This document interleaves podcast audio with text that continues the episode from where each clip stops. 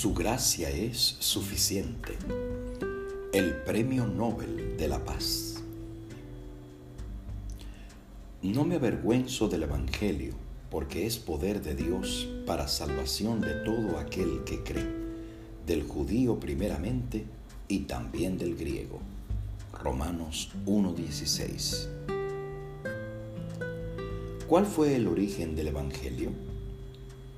El punto central del Evangelio es Jesucristo.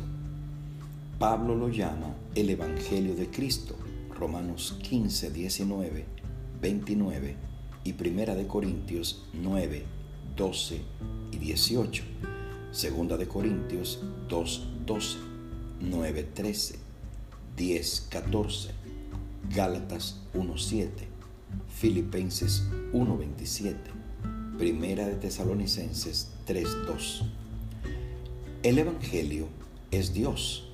Romanos 1:1, 15:16, Segunda de Corintios 11:7, Primera de Tesalonicenses 2:2, Primera de Timoteo 1:11. El Evangelio de nuestro Señor Jesucristo. Segunda de Timoteo 1:8, 2:14 pero insiste y defiende que hay un solo evangelio. Segunda de Corintios 11:4, Gálatas 1, 6 al 8. ¿Cuál es el poder del evangelio? Roma se jactaba de su autoridad y del temor que infundía en el imperio por el mal uso del poder. Pablo, que ya había estado en otras ciudades impías como Corinto y Éfeso, confiaba que este Evangelio de Cristo también transformaría vidas en Roma. ¿Cuál es el resultado del Evangelio? Es la actuación poderosa de Dios para salvar, liberar, perdonar, transformar, restaurar. No es sólo para judíos y gentiles, sino para todos, en todos los tiempos, como nos indica el versículo de hoy. La salvación en la Biblia tiene tres tiempos. Pasado en la cruz y por su muerte Jesús nos salvó de la condenación del pecado. El pecado nos condena a morir, pero la muerte de Cristo nos conduce a la vida. Presente, Él nos salva de la culpa del pecado.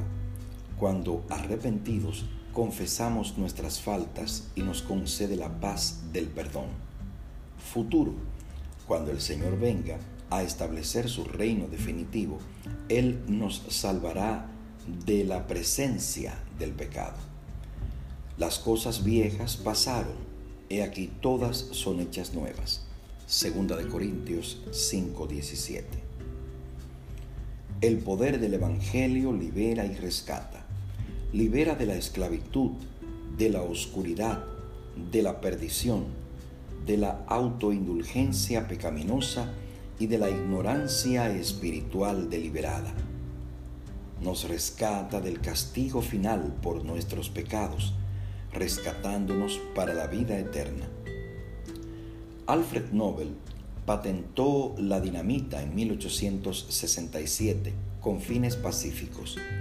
Su idea era usarla como un sistema revolucionario para la construcción permitiendo desmenuzar las rocas, cavar túneles o construir vías férreas de forma más sencilla sin necesidad de tanto esfuerzo manual.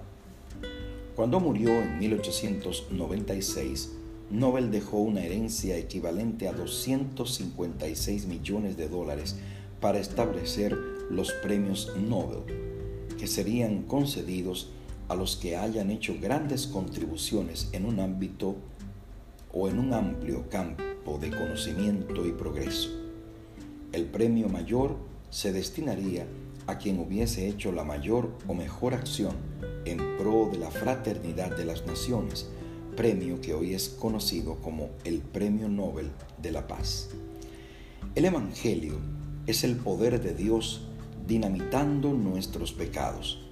Todos somos llamados a recibir de regalo el Premio Nobel de la paz.